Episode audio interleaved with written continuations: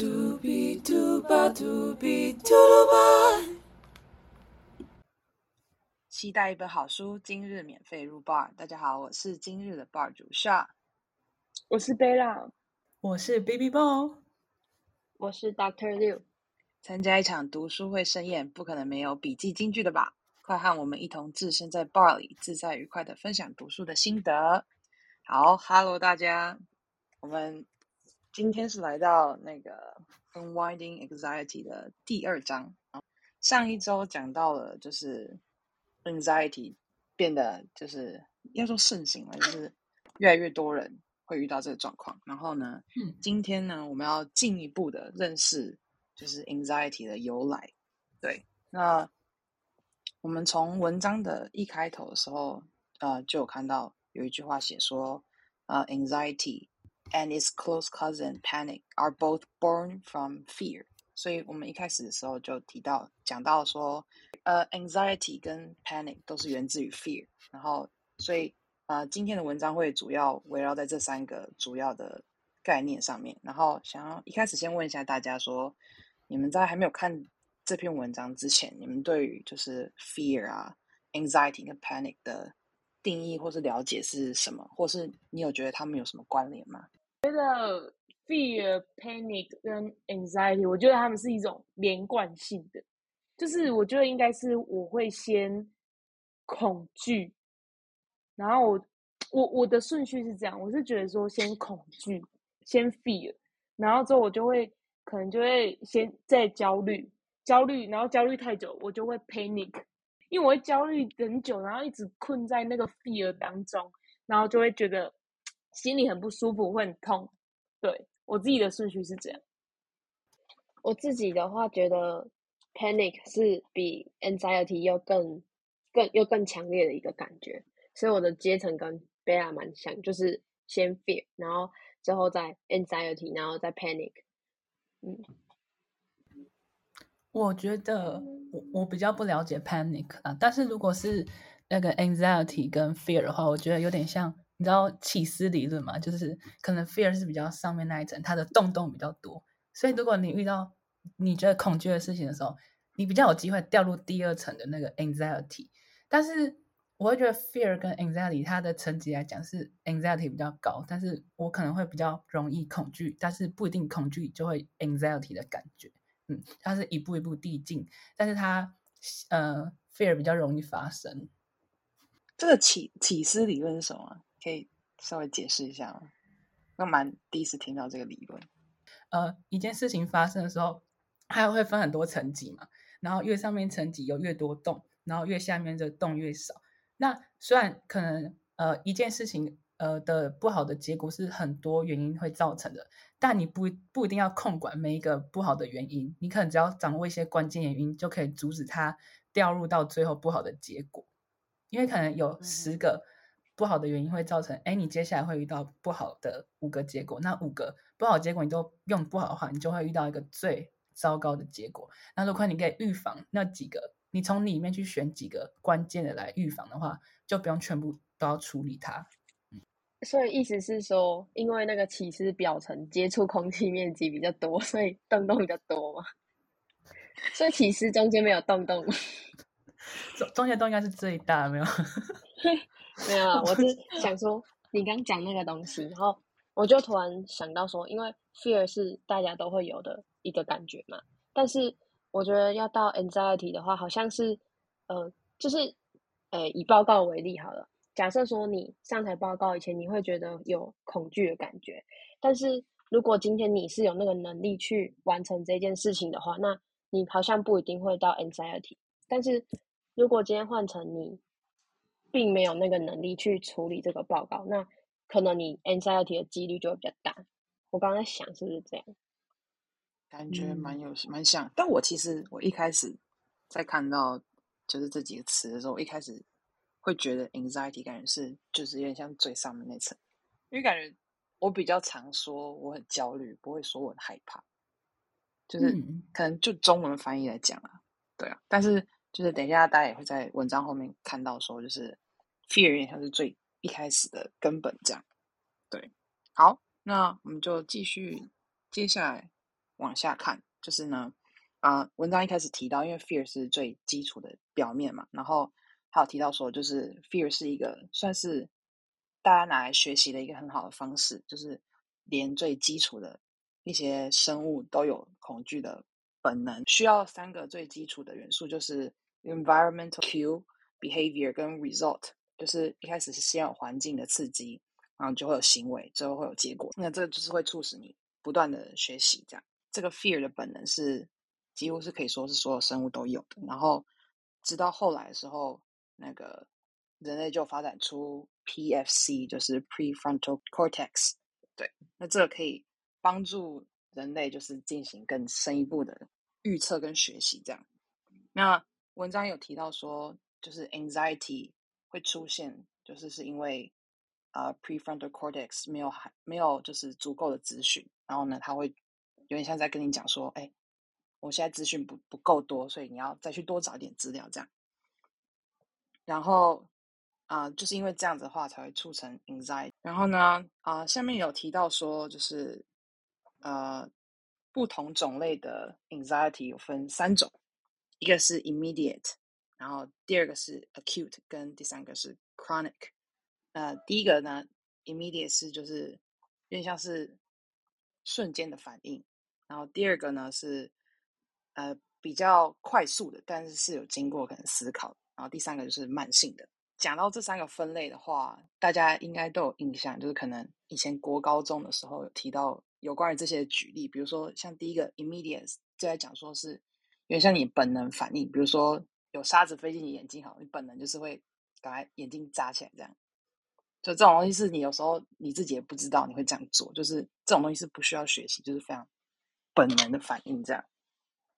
然后第二个是就是快速的，这种就是经过刚刚前面那个，哎，我有忘记这个的中文叫什么，就是前面刚刚那个 immediate 反射动作吗？哦，对，反正就是这种迅速的反应。然后呢，嗯哼，接下来会出现 acute，就是呃，经过刚刚那个这动作之后呢，你经已经过了那个危机状况之后呢，你的大脑才会开始反应说，哦，刚刚遇到什么事情。然后 chronic 有点像是在更进一步的学习。好，呃，好，刚刚提到说 anxiety 的出现状况之下，就是呃 PFC 觉得你得到资讯不够，然后呢，所以会造成你焦虑的一个很大的来源。那大家可能就会想说，哦，那是不是资讯量是越多越好？这样，但其实文章到中间的时候开始说了，太多的话也会造成就是焦虑的一个产生。那其中作者提到一个蛮大的注呃举例，就是有关于 social media，就是我们现今处在的社会是一个有时候资讯量爆炸的状况。那尤其加上、呃有矛盾性，就是你不确定你取得的资料到底就是是真还是假的，所以这种不确定性加上大量的资料，有可能造成大家更容易就是出现 anxiety。然后刚刚讲到社群媒体，就想要问问看大家对于社群媒体对你造成的影响的想法，说不定也不是坏的，就可能是说资讯量很大，让你有看到很多看到世界各个角落的那个的层面越来越广，也有可能是就是你觉得可能有时候资讯量太多，让你有点无法负荷，就是各种影响都可以这样。想听听听看你们的想法。好，Doctor Liu。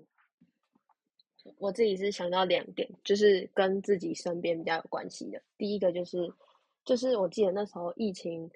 刚开始的时候，还是过没多久的时候，然后那时候大家都对这个疾病没有很了解，然后就会常常会在一些家人的群组里面啊，然后看到长辈传来的一些，嗯，说是假消息嘛，就是有很多哎，这个什么什么摸到就会确诊之类的那种，然后那时候就会。我就会觉得说，他们好像表现出很很焦虑的感觉，就是这第一个。然后第二个是，假如说，呃，假设癌局好了，然后之前可能国高中啊，段考之前，不是很多人都会喜欢分享什么读书读得很累之类的东西，或者是会分享说，哦，读了很久啊之类的。然后这个时候，你看到别人说，啊，他读了这么久，或者是啊，他竟然花了一整天在读，然后你就会想说啊，我自己都没有在读的那种恐惧的那种，就会害怕说自己会不会比不上别人的那种感觉，然后就会让你很焦虑。这第二个哦，然后第二个这个，我前几前阵子学到一个新的名词，他们说这是叫做内卷。内卷，内卷就是就是那个头发内卷外卷的那个内卷，就是内内卷哦。对对，内卷就是你看到别人一直在做什么事情的时候，然后你就会被影响，然后就被卷进去的感觉。那我觉得我需要多看这个哎，才可以刺激我去读书。哎，你刚刚待会又讲到那个疫情期间，我就想到你们知道那个 LINE 有那个就是。预防就会有人一直传假消息，他会有那个机器人帮你辨认说就是对对对，然后就我阿妈就很可爱，她可能就会传一个很明显是骗人的，然后那个就会启动那个装置，就会说哎这个是假消息，然后他就会想说哎怎么跳出这个，然后他就会再传一次，然后就又会再跳出一次那个通知说这是假消息，然后就一直传一直传，我觉得很好笑。然后刚下讲到那个资讯爆炸那个，我昨天刚好就是。就有人问我说：“啊，你怎么看？就是现在我们处在一个就是可能资讯量大爆炸的这个时代。”然后我就跟他说：“这有好有坏。假如说我想要查一个东西的资讯，然后我发现大家讲的东西都是类似差不多的话，就是哦，天哪，我很幸运，因为我就看到的都是差不多的东西，代表这可能还有一定的就是可可以相信的嘛。可是通常我们找到都会是呃，因为现在太多人有太多种太多种想法。”然后呢，就会导致，哎，你不知道到底要听哪一边的，你也不知道哪一边才是对的，而且有的真的会太极端到根本在讲不同的东西，所以你也没有办法去决定说到底要听哪一个。嗯，好，那 social media 对我来说，可能是我另外一个可以展现的舞台吗？没有啦，要表演一下。没有啦，我觉得 social media 非常有趣。我其实我本身最容易被那个像是 IG 好了，我最常被 IG 吸引的影片就是唱歌，不然就是别人在讲很励志的话，用英文来讲，然后就会一直被他卷进去、内卷进去，然后 然后或者是跳舞什么的，我都非常的被他吸引我的眼球。Oh my god！反正重点，我就说，有时候真的会不然成瘾呢。我觉得 social media 虽然大家都口头讲是成瘾，但是大家还是会继续看呐。我是这么觉得。可以回去看新来个 Monk 有可以去除那个坏的 habits，大家可以回去听哦。然后啊，是哪一张？鲁听那张，大家回去新那个 Monk 鲁听，记得回去重听哦，里面会有讲到。好，那最后我还是想要问大家，就是因为我在。这本书里面看到，他就写说，那个 fake news spreads six times faster than real news，就是他这么的准确讲说是六假消息扩散的比真消息呃六倍。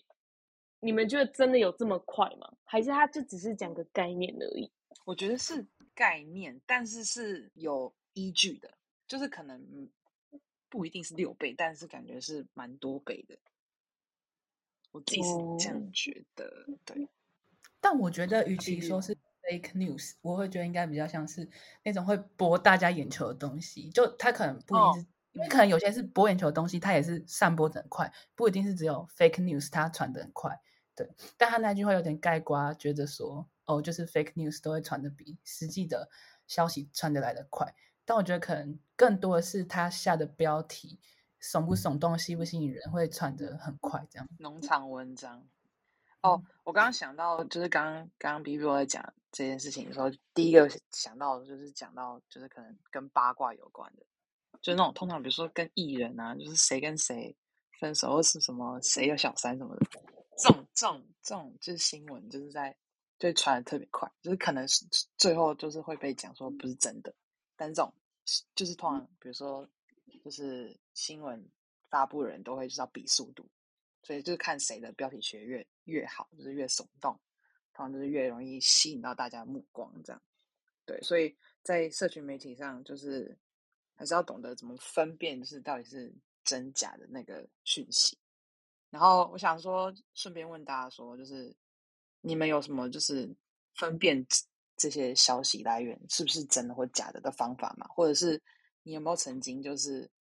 遇到这些不是正确来源的新闻，然后就是相信的。我突然想到一个很好笑的东西，就是我不知道你们会不会有那种，就是你可能身体某个部分，然后可能有小生病，或者是觉得怪怪，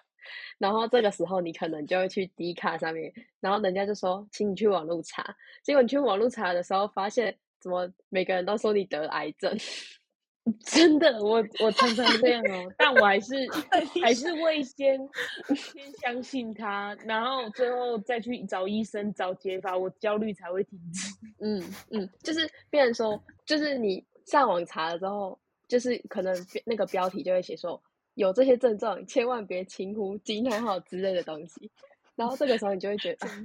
是不是得癌症了？然后就很担心。然后就赶快手刀去挂号，挂那个看医生。结果看完之后跟他说：“哦，这个没有什么东西。”所以我觉得最快的方法就是去找专业的人，就是不管网络上面是不是有出现一些什么专业的健康型网站之类的，我觉得也是给医生当场看到最准。就不管是哪一个领域啊，就是给专业的来说。你还有想到我之前 私密处不舒服的时候会乱抹药。哈哈哈哈哈！哈哈哈哈哈！会越擦越糟糕吧？我天哪！没有会好一阵子，然后可能过了几个月之后又怪怪的。Oh my god！不好就我自己乱抹，然后一抹下去会觉得哦哦很痛很有感觉，然后几天之后就 都不会痛，超可怕。我在上一集不是有说到说我一定会就是要问到我要的答案，我才会放过嘛。所以我当时我就可能是，呃，呃，可能是呃月月经来，然后就可能肚子痛，然后我就是觉得这里摸起来就有一颗啊，就是觉得子宫那边摸起来有一颗，然后就开始紧张，然后我就去问我我妈，然后我一直问她说，妈，这会怎样？我问他十几次，他之后说，你怎么有阴性跨境挂了啦，被查 之类的，反正就是 他我非常有同感于那个 Doctor 刘讲的。嗯，让专业的来爆料一件故事。前一阵子贝拉就是感冒，小感冒，然后呢，他那阵子就他就会很很紧张，就想说，哎，这会不会是那个我得 COVID，就是我会不会得得那个新冠肺炎这样？然后就想说，可是就他会很紧张，想说，哦，我有可能一点点症状，但是可能不是最主要，他就觉得说，嗯，会不会就是。有可能会得什么之类，然后就会开始很焦虑、很紧张这样。刚刚的总结就是，如果就是有发现不知道是真是假的状况，就是问专业的就对了。对，好哦。接下来讲到就是一个蛮有趣的观念，就是呃，作者提到说，anxiety is also contagious，就是焦虑这种东西是会互相传染。当就是这些焦虑的来源，大家互相彼此之间传来传去的时候。就会变成所谓的 panic，就是说大家集体恐慌。然后，嗯，作者提到一个就是蛮好的例子，就是在讲有关于可能 COVID 一开始在发生的前期的时候，大家就是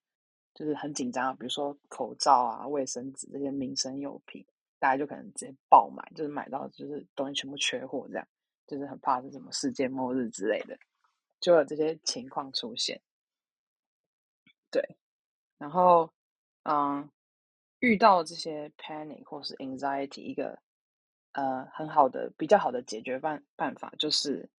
嗯，因为你在 panic 的时候，你其实很多时候你的理性的思考时候是会整个关机的，就是你那时候不会有办法很理性或逻辑的去思考说到底是发生什么事情，你只会觉得那个恐惧淹没你，你就会觉得没有办法，没有办法解决这件事情，然后。嗯，其实很多时候遇到这种状况的时候，要改善的方法就是第一个，就是因为我们刚刚知道说资讯的不确定是会造成 anxiety 一个很很重要的来源，所以你如果知道这件事情，然后加上你有就是静下心来，就是你在 anxiety 的当下，你可能就是很恐慌嘛，但你告诉自己说，就是就是因为事情不确定，所以我才会 anxiety，所以我现在要先静下来。就是确定说我到底知道哪些资讯，对，那更理性之后，你才有办法，就是让让你的 prefrontal cortex 出来运作，说告诉你说应该要怎么样判断，或者说怎么样运用你有的资讯，这样，对，然后想问问看大家，就是你们应该有遇过，就是有时候会被焦虑的感觉或是恐惧的感觉淹没的时候，然后想问说你们都怎么样处理这个情绪，或者是对你会怎么跟自己对话，或者是怎么样处理这个方式？这样，我觉得我比较奇怪，因为我通常都是可能人家很焦虑，就是我就会跟他说没有，不是你想的那样子，就是大家就很莫名其妙是焦虑，然后我就觉得说就不是那样子，然后我就会把这个焦虑终结掉，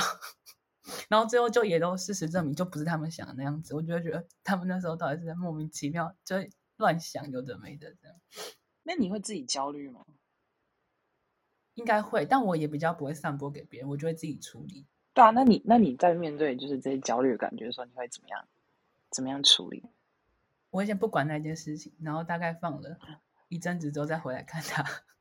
就我不会马上去处理它，因为我只要一焦虑，我就会一直就会整个很不对劲，然后我就越做我就会越焦虑，所以我就会知道说我不可以再做下去，我要先停下来，然后再开始想说，嗯，我要怎么安排才不会让我自己这么焦虑。而我呢，就如同刚刚说的，我会真的先去把这个焦虑先传播给别人，我会先去 contagion，我一直去问别人，叫他们给我答案，但我心中有答案，但是我还是想要一直给他们，你知道，就是要需要得到他们的回馈。但虽然他们给我回馈，假如没有问到我想要的答案，但是我会可能减少一点点焦虑，但剩下来是要靠我自己去调整自己的。情绪之类的，还是要有一段时间去调整。嗯，哦，但我觉得贝拉给人家的焦虑，就是反而还好，就是那种不会造成大家 panic，就是只会他焦虑，然后大家帮你一起分担的，就好像也不会 也不会其他人太焦虑，因为其他人就会跟你说就是这样，然后你就会哦，好好，OK，就是不，我们就可能比如说你你传到我们这边，然后就不会再更更散播出去，我们就把它反弹回去给你。都问那个会反弹回来的，而且其实有时候会有点好笑。对，就很可爱。那换我好了，就是呃，我记得我上礼拜也有讲过，就是我是那种呃拖延症的，反正就是不见棺材不掉泪。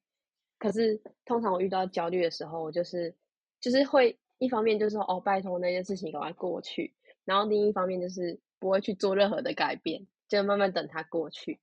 但是其实我是觉得这样子蛮有些人就是我会觉得啊，有些人可以接受，但有应该有蛮大一部分的人没有办法接受那个感觉一直在自己身体里面。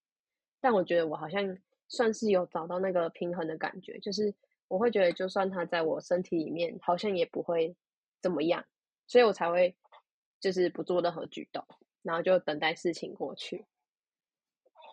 我觉得这跟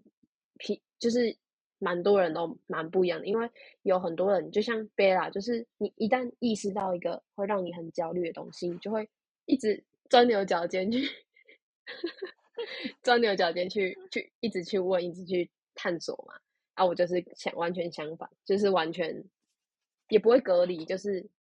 照一般的日子这样过下去。我要向你们看齐。我我会改变，我觉得，我觉得我要向你看齐。我觉得你这样好像比较好。我也觉得这样不错。我们就减轻减轻自己的负担。对对，但是要问正确的啦，要问正确的人会反弹回来，不要一直扩散就可以了。自己找，自己找。结论是朋友很重要。对。那像像我的话，我觉得我觉得我跟 Doctor Doctor 就比较像，就是我是就是也是会焦虑，然后就是会就是有时候会陷在那个情绪里面。但是因为就是呃，因为我前几天刚好就是有遇到这些就是很焦虑的状况，然后那时候刚好就是读完这一篇，然后我就看到这一段，然后我刚好看就是那天在看的时候，刚好就是可能是我要。跟教授报告可能前几个小时，就是真的就是刚看刚就是那时候很焦虑的时候，我就突然想到说哦这件事情，然后我就开始就是深吸一口气，就可能跟自己讲说哦你那个简报都已经做好了，就是你就算真的做不好什么之类，就是也没也也来不及了，对，你知道，就是你你现在你现在能做的事情，就你都做好。就我有我有让自己深吸一口气，然后我就仔细想好说，就是究竟我到底做了哪些事情，然后就是仔细想想，发现理性思考完之后，发现我已经就是做到我最好，所以我现在能做的就是你知道休息，让自己放轻松一点，对，然后我就后来真的就有比较缓解这个焦虑的情况。那时候哦，那时候会焦虑很大，主要原因就是因为不确定教授的心情到底怎么样，然后对于就是这次报告的结果也不是很确定，所以就是就是文章里面讲到的很多的不确定性，对，然后加上自己又想很多什么之类，所以焦虑就会蛮严重的。然后我觉得就是文章后面讲的那个方法是真的，我自己亲身经历啊，就觉得哦，就是。就是是真的觉得蛮蛮蛮有办法当下缓解那个状况，就是重点就是不要不要让自己被那个情绪给淹没，就是要冷静下来思考这件事情。好，所以大家都听到说，都有知道说，大家面对这些焦虑的时候都怎么样解决？对，那到最后的最后，文章最后有提到说，哦，我们在下一章的时候会讲到怎么样的主题，就是因为呃，anxiety 是。从 fear 这边产生出来的嘛，然后呃，anxiety 需要从 fear 这边出来，也是需要很多呃情况跟状况会促成这样的事情发生。那呃，一个很重要的原因就是习惯的产生。对，那我们接下来在下一章的时候就会进一步探讨说习惯是怎么样形成的。对，OK，好，那呃，我们今天这一章就差不多先到这里，然后我们就下一集再见喽，拜拜。拜拜，拜拜。